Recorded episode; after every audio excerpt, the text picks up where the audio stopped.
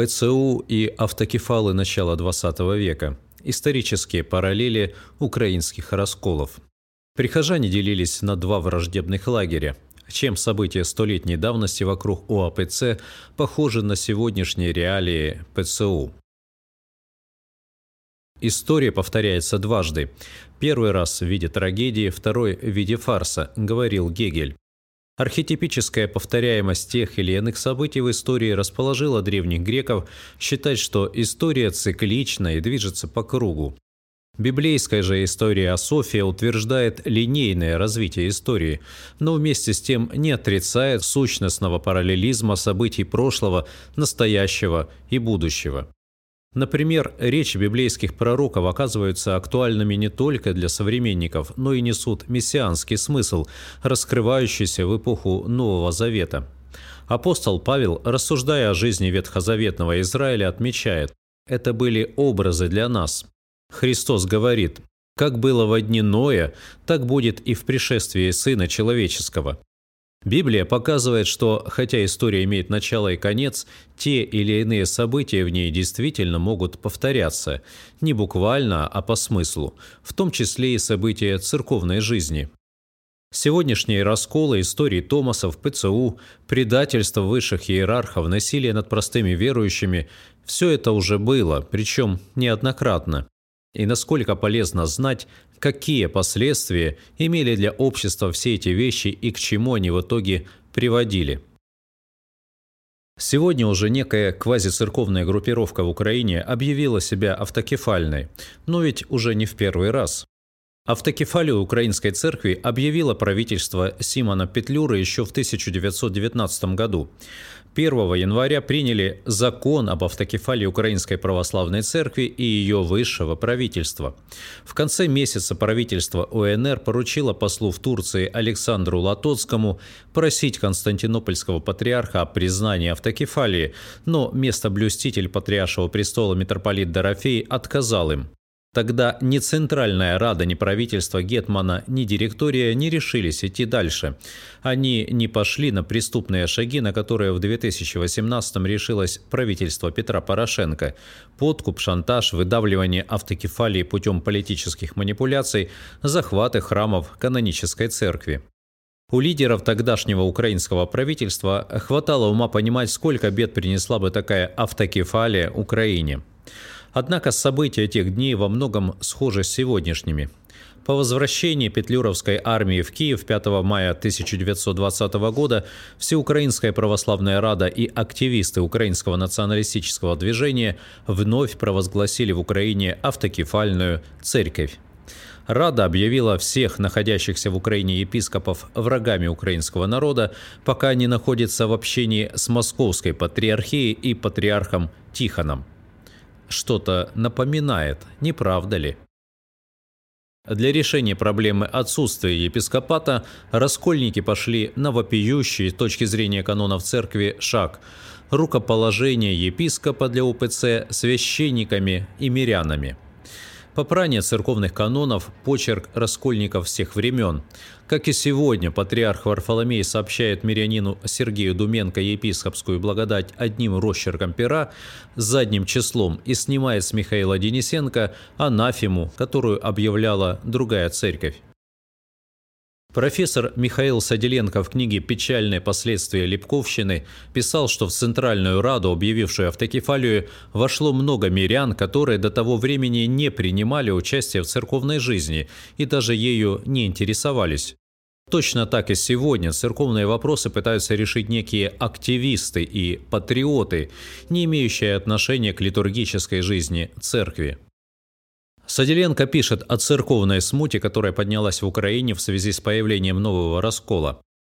Служители Церкви Христовой одолевали друг друга, уверяли, что они только являются настоящими священнослужителями, давили на политическое и патриотическое сознание верующих, пытались захватить больше приходов, вносили раскол в церковь, затуманивали головы верующих, забывая, что вера Христова – это вера согласия, братства и любви. Как не узнать в этих словах действия современных нам раскольников? Тот же автор отмечает невероятную ложь тогдашних СМИ о количестве епископов, священников и приходов ОАПЦ. Еще больше поражает неправдоподобность того числа епископов, священников и приходов Липковской церкви, которые подают журналы.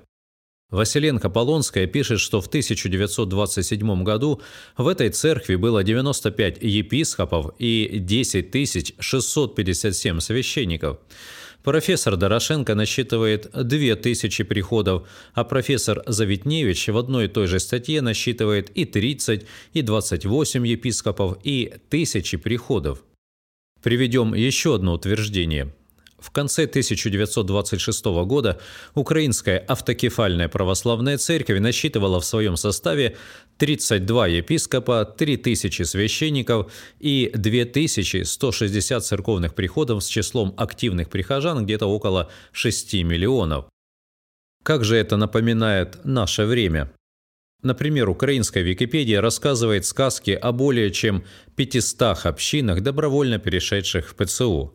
Но даже самая беглая проверка показывает, что в это число включены захваченные храмы, а сообщения о переходе общин в другую юрисдикцию основаны на кратких заметках провинциальных патриотических газет. Или, например, сам Сергей Думенко заявляет, что ПЦУ состоит из 7 тысяч приходов, 77 монастырей, 47 епархий.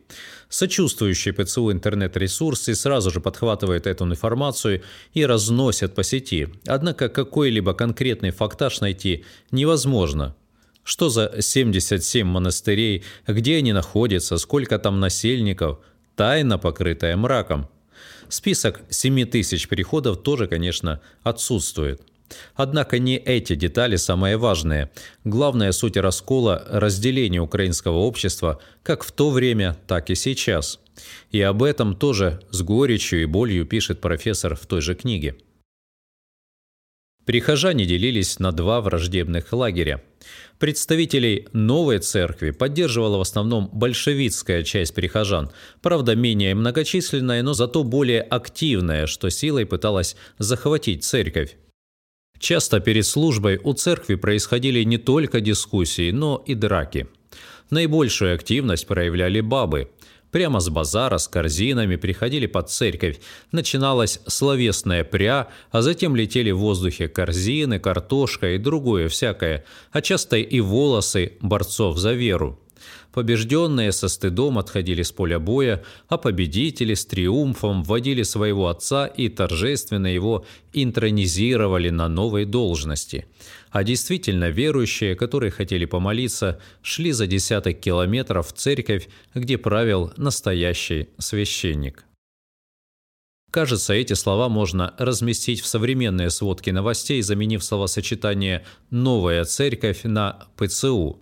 Точно то же происходит и сейчас в украинских селах, где агрессивные активисты избивают и оскорбляют односельчан, отнимая у них храмы.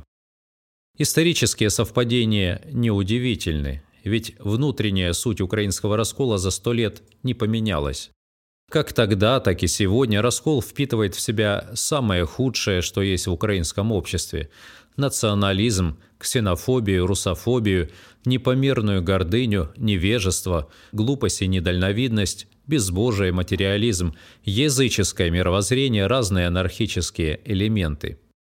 И думается, с одной стороны, раскол – всегда трагедия – но с другой происходит некая ассенизация церкви, потому что в украинский раскол, как в канализацию, стекается все самое грязное и зловонное. Наверное, потому Бог и попускает в истории церкви всевозможные расколы и ереси. Мы не хотим сказать, что в ПЦУ только плохие люди. Нет, люди вообще везде одинаковы. Но духовный и мировоззренческий посыл украинского раскола разрушителен. Суть любого раскола – гордыня, всегда прикрывающаяся какими-то хорошими вещами, патриотизмом, любовью к народным традициям, стремлением к свободе независимости, желанием справедливости и прочее. Но под красивой оберткой неизменно скрывается отвратительная гримаса дьявола. Любой раскол – это разделение, вражда, слезы и кровь. Как сто лет назад, так и в настоящее время – Церковь молится об исцелении расколов и духовном единстве православных христиан. Но, очевидно, нам нужно пройти через некоторые трудности, соответственные нашим ошибкам и грехам. Во всех этих событиях главное – сохранить душу. И немалую помощь в выборе правильного пути даст изучение церковной истории, тех событий, которые архетипически вновь и вновь повторяются в земном пути Церкви.